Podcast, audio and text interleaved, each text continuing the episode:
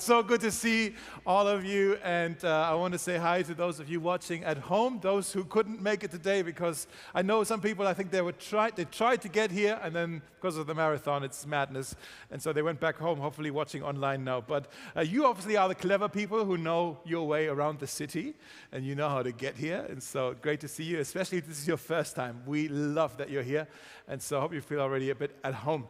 Um, I want to ask you a question. Would you agree that there is a difference between between existing and living. Yeah? A stone, a rock exists, but a flower lives, right? Obviously. Um, it's true for our lives sometimes as well. Have you noticed this? That there's sometimes seasons in our lives where we feel like, man, I don't even feel alive right now. It feels like I'm only existing. I'm going through the motions every day. Yeah, some of you nodding, you, you, know, you know that feeling. Certainly, lockdown felt like this, didn't it? Uh, when we all kind of, that's, that's what was so draining, that every day looked the same and we just couldn't even be alive, right? You would get up in the morning, have breakfast, do home office, maybe for lunch, walk around the block, more home office, uh, call Uber Eats or Lieferando, watch Netflix, go to bed, next day repeat, right? And that was our lives, for, for many of us, that was our lives for, for, for months. And it, feel, it felt like, man, I'm not even living, I'm just existing right now. Uh, it's not a good feeling. There, that can be true sometimes of marriages. Marriages can exist and not be alive. It can be true for families, it can be true for uh, your career. It can be true even of churches. That there's churches that exist, uh, but it feels like, man, there's no life. I hope that's never true for us. But I hope like I hope we'll never just exist and as if we don't as if there's no life here, right? I want to talk to you today about what it means to be truly alive. And uh, as Jamelia has reminded us so well, we are in a series called something about things Jesus hasn't said or something, things Jesus never said. um, and uh, things Jesus never said. And one of the things Jesus never said was this quote on the screen YOLO right? Have you heard YOLO? Uh, you know, every week we've been looking at things that Jesus never said. Sometimes we put words in Jesus' mouth. He actually never said this. Jesus never said YOLO. YOLO, if you don't know what that means, that's kind of, uh, for the last few years, it has kind of become a bit of a trend saying. It means you only live once. And really, the mantra behind this is quite a hedonistic approach. It's like, I, you really have to try to live this day to the full. Make the most of it. Don't save money. Don't, don't use your brain, just enjoy, right? You know, go on the holiday that you can't afford. Prioritize yourself. Make sure you feel good today because the future looks dark. That's kind of the fear behind it. The future looks dark. Uh, there's even a verse, a YOLO verse in the Old Testament where it says, Let us eat and drink, for tomorrow we shall die. You know, that's YOLO. It's like, hey, let's enjoy today because tomorrow we'll, we'll, be, we'll be dead, right? That's, so YOLO basically means there, there is no hope, there is no future. You have to think only of the here and the now and prioritize yourself. The thing is, Jesus never said anything even close that, like, like YOLO. Jesus had to, a lot to say about what it means to be fully alive, though. And so I want to share with you a word today on what it means to be fully alive. You with me? Are you interested? All right, thank you. if you have, if you have your uh, message notes that were on your chair, there was a little paper, and inside of that there's message notes with uh, the verses that we're going to read right now from the Gospel of John, where Jesus is saying a few words, and actually he's not preaching here; he's praying. Okay? He's talking to his Father in heaven. And uh, it seems like John, the disciple who wrote this gospel, he, uh, he, he heard Jesus praying. And thankfully, he wrote it down. So we know what Jesus was praying. Let me read this to you. What did Jesus say about life? It says, Jesus looked up to heaven and he said, Father, the hour has come. Glorify your Son, that's himself, so he can give glory back to you. For you granted him authority over all people. Here's the key that he might give eternal life to those you have given him. Now, this is eternal life to know you, the only true God, and Jesus Christ, the one you sent to earth. And then he also says, I brought glory to you here on earth by completing the work or the assignment that you gave me to do. He's talking here about, hey, I'm almost done with, with the job you gave me. He's saying, the hour has come. This is very interesting because a few times in the Gospel of John, Jesus refers to that hour. Uh, and every time so far, he's been saying, My time has not yet come. The hour has not yet come. One time they tried to kill me, uh, tr- tr- not me, him, thankfully. One time they tried to kill him, and he said, Yeah, I'm, I'm going to be killed, but not today. Today is not the day. My hour has not yet come. And he said, Not now, not today. The time has not yet come. But now he's saying, The time has come. We're here now. The day has come. The hour has come. What is he talking about? He's talking about the cross, where he would die for the sins of the earth. That was just about to happen before uh, after he prayed that prayer. When he says hour, that means everything that Jesus has done so far in his life led to that point his birth, his life, his ministry, every miracle, it all led to this kind of climax point. Now is the hour. Here's where things will be completed. Everything Jesus said, every parable, every story, every sermon that he, it all led to that one hour where he would uh, die for us. That was, that was a climax. That's what he came to do.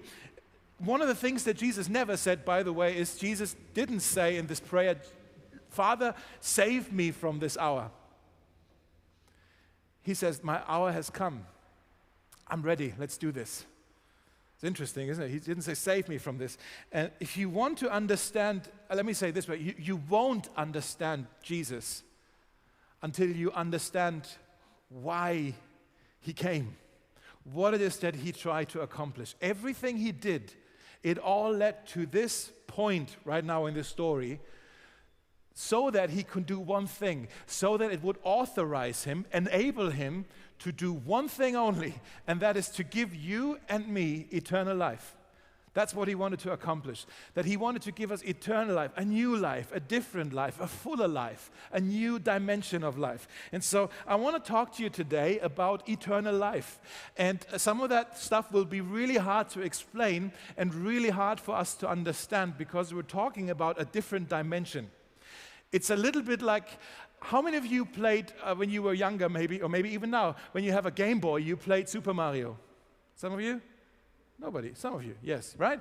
You know that Super Mario, he's on a quest to free Princess, whatever her name was, Peach, I think, right? And he lives in a world that is two dimensional. He can jump up and down, and he can go left and right. Okay? And then he has all kinds of things. Level by level, he tries to free the princess. That's Super Mario. Imagine you were to go into Mario Land and you would talk to Mario about a third dimension. You would say, Mario, I come from a world where you can also go deep he wouldn't know what you're talking about because all he knows is up and down and left and right. He doesn't know this third dimension. And in many ways, that's what today will feel like for us that we're talking about something that is beyond our brains to, to grasp. Does that make sense? We're talking about another dimension of a life.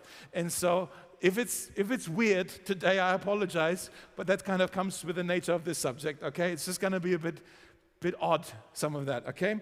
But I want to try my very best to talk to you about the eternal life. What is it? It's three things I want to talk to you today about, and if you want to write them down, the first thing is eternal life is a gift. Eternal life is a gift. Jesus says that he might give them eternal life. It's something that is given to you. It's not something you work for, it's not something you accomplish, it's not something you build, it's something that is given to you. And it sounds, at first, that sounds positive, but if you think about it, it's also a bit offensive. Because if Jesus comes to you, when Jesus comes to you and he says, Hey, I have a gift for you, I want to give you a new kind of life, an eternal life, then you go, What's wrong with my life? What's wrong with this life? Why, why do you want to exchange it to something else? Like, what are you saying about me right now? There are some gifts that you can only accept when you kind of admit something about yourselves. So I'm going to use you again, Jasper. If Jasper were to come to me, right, and he said, Dave, I have a gift for you today, I would just get excited. Oh, he has a gift for me, right? He, he would come to, I have this perfect gift for you. This, this, actually, this gift was made for you right? And I would be like, oh, I can't wait to see what it is. And I would unwrap it, and it's deodorant, right? I would, I would be like, Jasper, what are, you, what are you trying to tell me here, right? And I can only accept the gift when I, uh, I can only receive it when I, when I admit something about myself, about my reality, if you will, right? And that's what it is with this eternal life. You can only really receive it when you kind of admit this, like, I guess I really need this, right? So, because otherwise it's like, oh, this is a bit offensive. You saying what I have, what I'm building with my life isn't good enough, Jesus? Like, what are you talking about, eternal life? Okay, so Jesus says, I have eternal life for you, and it's, it's already a bit of an offense. A new kind of life. And maybe you're saying, Jesus, are you saying I'm dead? That I need this life? Because life's a strong word, Jesus. Are you saying I'm dead? And actually, the Bible says that we are, spiritually speaking, we are dead. Bible talks about that we are dead in our sins. Like, that's a bit weird. Like, yeah, but I'm, I'm alive. Yeah, you're existing, but spiritually speaking, there's something that's dead in you. Let me show you a verse here in Ephesians 2. It says, Because of his great love for us, here's the motivation again of why God does things for us. Because he loves us. God, who is rich in mercy, he made us alive. He gave us a new and eternal life with Christ, even when we were dead in our sins, in our transgressions, is the word here. It is by grace that you have been saved. The problem, it seems, is that we are unconscious we are unaware that there is another dimension, like Mario, that there's another reality that God seems to have for us. We only see what we can see, what we know. And unless Jesus makes us alive with Him, we are dead to this. It's just, it, we, it, we don't even think about it. It's dead to us. Does it make sense? A little bit? I told you it's a bit weird, but it's dead to us. Thanks. Yeah. Let me explain it this way. Would you agree that there are different levels of life in nature? There should be a picture on the screen now, or three pictures of three different forms of life. Would you agree that they are different? Plants are different than animals, animals are different than humans. Okay? Just by the way they are aware of their reality around them. So, a plant, we would say a plant is alive. Of course, there's life there, but a plant has only very little awareness of what's happening around the plant. It has very little sensation, you would say. A plant can tell when the sun is shining and when it's wet. And that's basically it. There are some exceptions, but uh, most plants, they can't feel, they can't smell, they can't see, they can't hear, right? They can't move. A plant is stuck where it is for life. How depressing is that, right? Uh, and and a, plant, a plant has no awareness of an object that could be right next to it. It just doesn't know that it's there. It has very limited, for us, a very limited reality. An animal is different. An animal has the five senses. An animal can, uh, it can see, it can touch, it can taste, it can hear, it can smell. The five senses. Uh, but an animal can't reflect. An animal can't dream about the future. Maybe you're saying, oh, my dog actually dreams about the future. I, I, maybe there are exceptions, you know, dolphins, elephants, and your dog, maybe, maybe, you know. But by and large, by and large, animals don't reflect. They don't reason. They have instincts, okay? They don't have any awareness of beauty, of justice, of right and wrong, of uh, love, of joy of things like that. Animals are, that, that's not part of their reality. Not because they're doing anything wrong, it's just that that's how they're wired, that's how they're made. They don't think this way. We as humans, it seems like we are on another level because not only do we have the five senses like an animal does, but we also seem to have another capacity to think about the world in which we live. There is, there is another awareness we have of reality. Does that make sense a little bit? And so when a human kind of goes down those steps, like when a human has no concept of justice, of good and bad. What do we say? We say, oh man, he behaves like a beast, like an animal, right? Or you eat like an animal when you don't have manners, right? okay? Or if there's, if there's someone on life support or in a coma, sometimes we say crassly, we say he's just a vegetable now. Have you heard this? Right? That it seems like there's something that dies in us when we move down a level. And I think what Jesus is saying here when he talks about eternal life is like, what if there is another level that you're just unaware of because you're dead to it right now? What if there is another level that I can, I can actually um, bring you to. That I have, I, have, I have a gift for you. I want to move you from that level to that level. It has to be a gift because we can't move our way up and down a level. A plant can't say, I'm working hard now to become an animal. That's not going to happen, right? So it has to kind of, has to be done to you. by a creator, by someone who's Lord over these kinds of things. I don't know if I'm making sense. It's a bit, uh, you, are so nice, brother. Thanks for, yeah. Matthias knows what I'm talking about. Jesus says, I have a gift for you, and it's eternal life. It's a new level that I want to unlock in you. And maybe you are unaware of it, like Mario is unaware of a third dimension. But what if it's there? What if that's there? Wouldn't you want to know about it? What if, what if there is, what if your life right now, in the eyes of Jesus, is well, you are existing, but wouldn't you want to live if you could live? If there's more, right? So that's the first thing. It has to be a gift that you receive from Jesus, and you can only receive it if you admit, oh, I don't have it. Maybe I need this. Right? It takes a bit of humility to approach it that way. The second thing, if you want to write it down, it's not just a gift. Eternal life is also a relationship. That's what Jesus is saying. It's a relationship. Sometimes when you come to church, maybe what you expect to be said in church is a whole lot of talk about religion and about rituals. That maybe eternal life, what it is, is a list of do's and don'ts. Here's what you have to do, and here's what you don't do. And hopefully, if you do it right, you please God in a way that He's happy with you. That's not the life that Jesus is talking about, a life of religion. He's talking about a, a life of a relationship. God says, through the prophet Hosea in the Old Testament, he says, I don't want your sacrifices, your religion, I want your love. I don't want your offerings, your rituals. I want you to know me. What is he saying? It's all about a relationship. I want us to love each other. I want us to know each other. When Jesus uh, called the disciples, he, it says in the Bible that he called the 12 so that they would be with him. Not that they would live religiously or do things for him, even though they did that as well, but primarily the call to be a disciple is to be with him, to know him, to have a relationship with him. He says it in, as well here in these verses we've been reading. In John 17, verse 3, it says, This is eternal life, to know you, to know you, a relationship, the only true God, and Jesus Christ, the one you sent to earth. I want to ask you straight up today, if I may. Do you know God? Do you know God? Sometimes when you talk with people in Berlin about God, they might say something like, I like to think of God as fill in the blank. Right? That sounds actually quite fascinating. What we different understandings we have of God, different ideas we have about who God might be. But it's also a bit odd if you think about it. It's a bit strange because if someone were to come to you and would do that to you, if someone were to come to you and say, I like to think of you as a psychopath, you would say, Hold on, you can't just make stuff up about me. I'm a real person.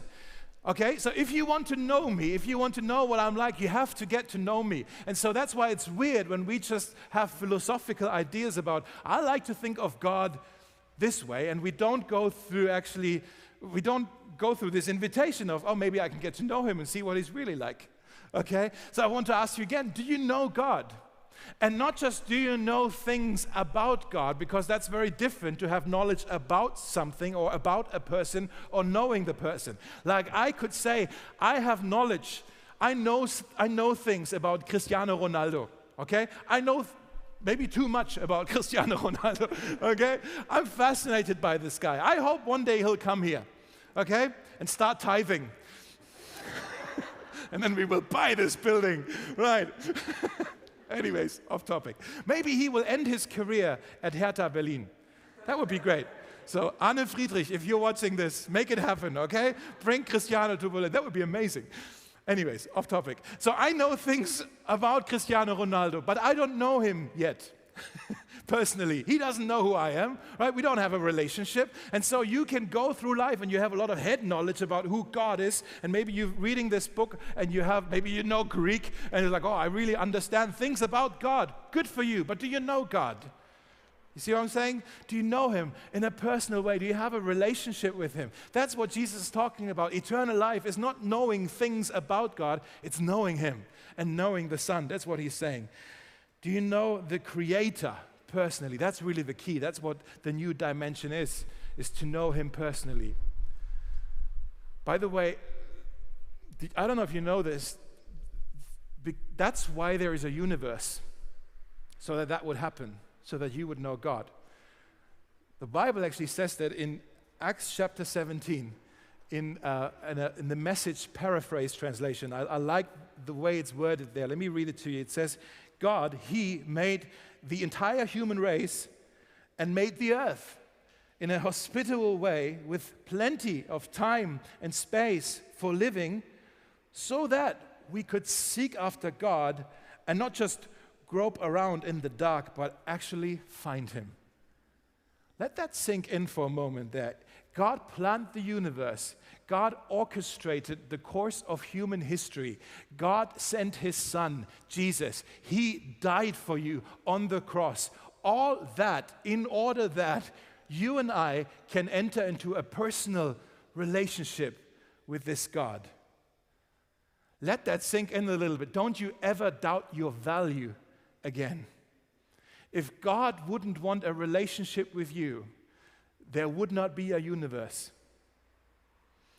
You would not even exist. The reason why you are created is so that you can get to know your Creator. You wouldn't even exist. Jesus would have never been born on this earth. If God wouldn't have wanted a relationship with you, none of these things would have happened. There wouldn't be even a world, right? No universe. Crazy let, it, let that sink in a little bit. That's the most important thing to Him, that you and I, that we know Him personally. Uh, Paul says something similar to Timothy. In 1 Timothy chapter 6, he says, Some people have missed the most important thing in life. They don't know God. Wow. That means you can be successful, like Cristiano Ronaldo, maybe. You can have it all, and you could still miss out on the most important thing in life that you don't know God.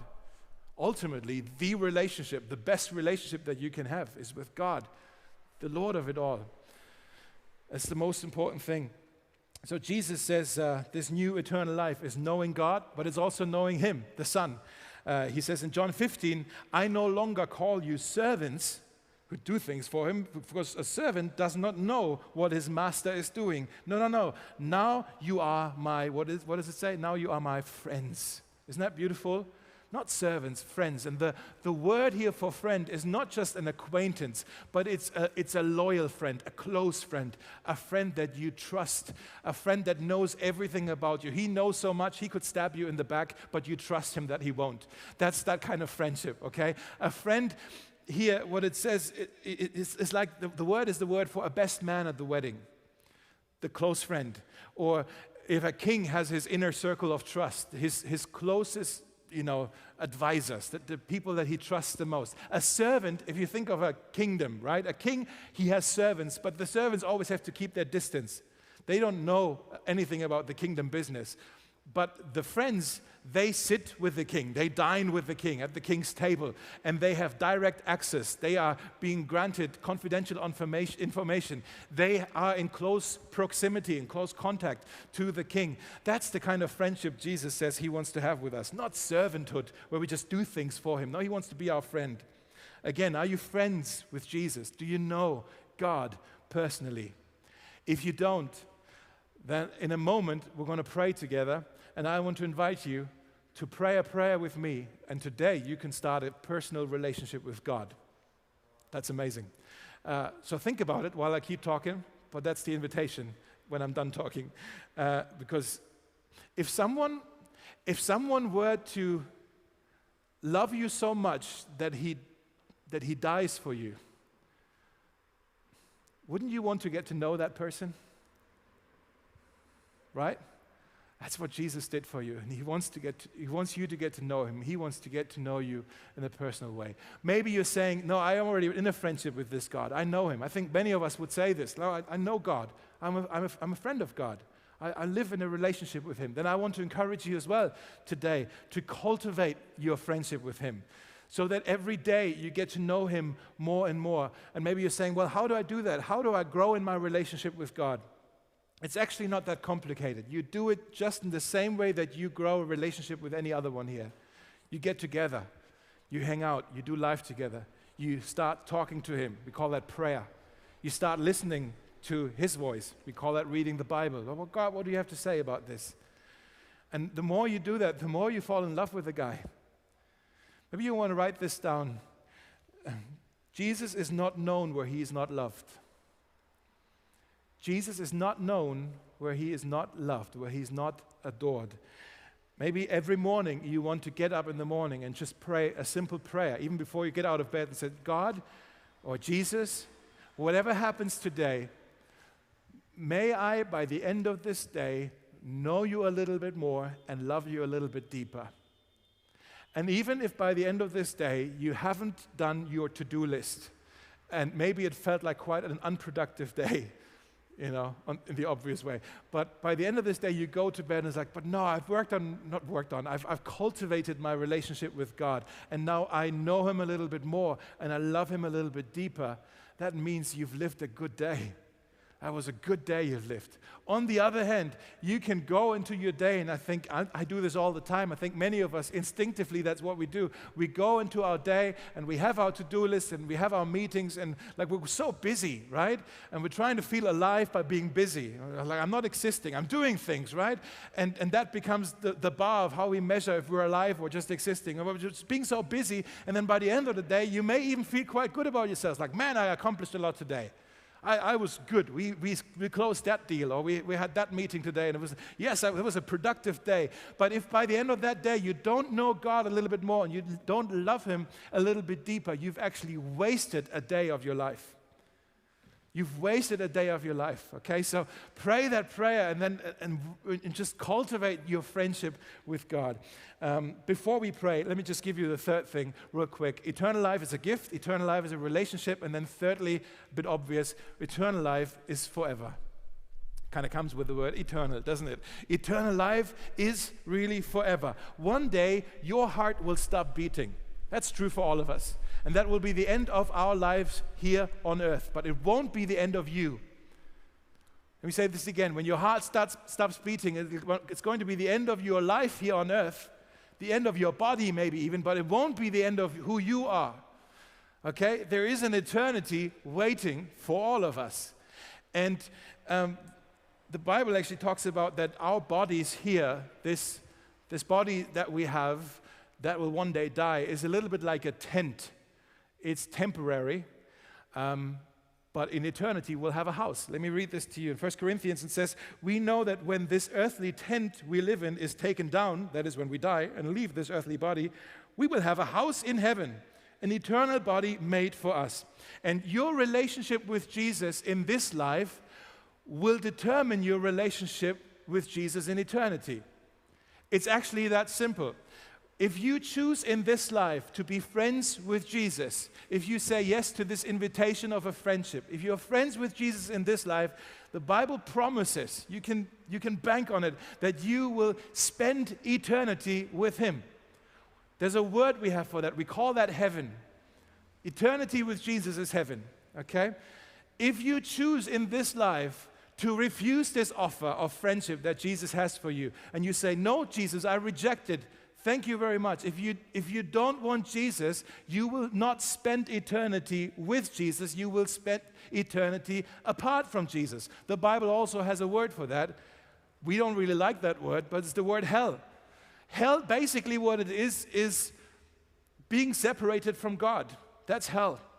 And I know everybody, if you ask them, if you talk, go to someone on the street, like, hey, if there's heaven or hell, where would you like to go? Everybody will say heaven, right? Of course. Because we have this picture of hell. It's like, oh, there's fire and just a big barbecue, and I don't want to go there, right? Uh, but if you think about it, if you think about it, if, if heaven is the presence of Jesus, hell is the absence of Jesus.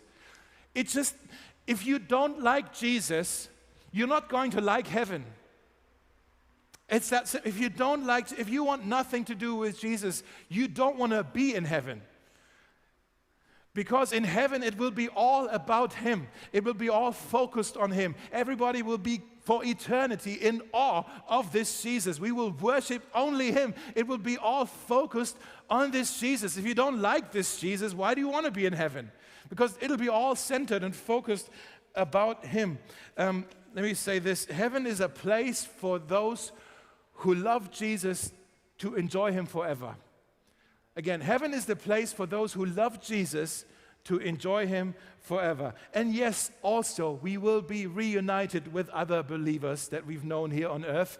We will be freed from suffering and pain. We will feast. There's also, I'm sure there's going to be some kind of um, amazing barbecue. I hope it's not vegan heaven, but uh, there'll be something, okay? Uh, it, will be great. Um, uh, there's going to be uh, there's going to be inheritance. There's going to be rewards for our faithfulness. There's all that stuff, but ultimately, it's all about this Jesus. And we'll be with him forever and enjoy this friendship with him forever. It's not, maybe you have this picture of heaven that we're all just lying around on white clouds with halos on our heads, playing the harp I hope it's not that really, because that sounds boring. No, I think it'll be colorful. It'll be a celebration. It'll be like the best party you've ever been to times 100,000, whatever, right? That's what it's going to be like. And Jesus is going to be the center of it all. Uh, that's, it, that's heaven. And it's actually, there are no words to describe what it's going to be like. Um, there, there, aren't. Some, some of us try to think of, uh, there, there aren't even, our brains, again, it's like, it's like Mario in the third dimension, or it's like the meerkat trying to understand the internet.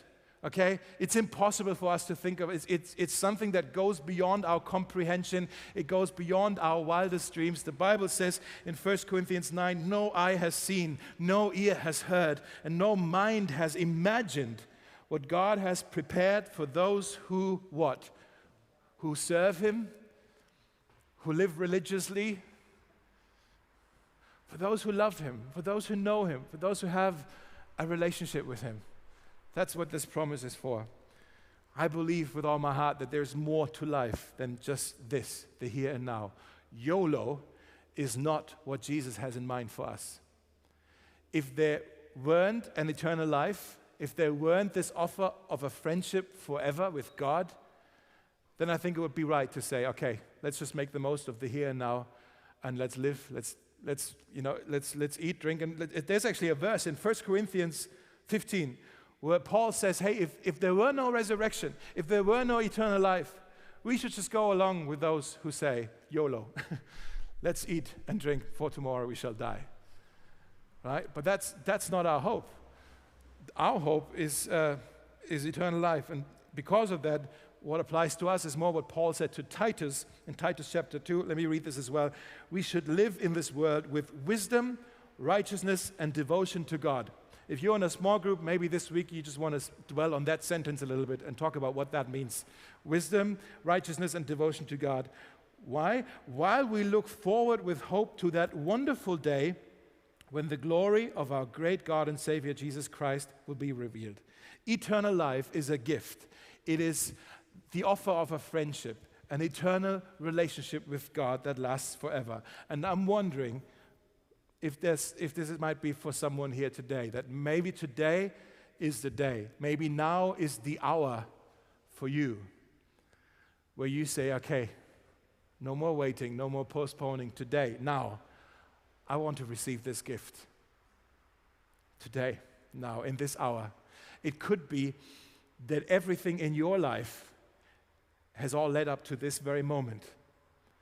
That God knew millennia ago, He knew that on this day, this election Sunday, this marathon Sunday, you would be here at Mosaic for whatever reason. Maybe someone brought you along and now you're sitting here. So you, you can hear this invitation that I get to express to you on His behalf. Maybe you're watching online and for whatever reason you're watching this on YouTube, you stumbled across this, and now you're being confronted with this invitation that Jesus wants to be your friend. He wants to give you this, this, uh, this next level. He calls it an eternal life, a friendship that lasts forever.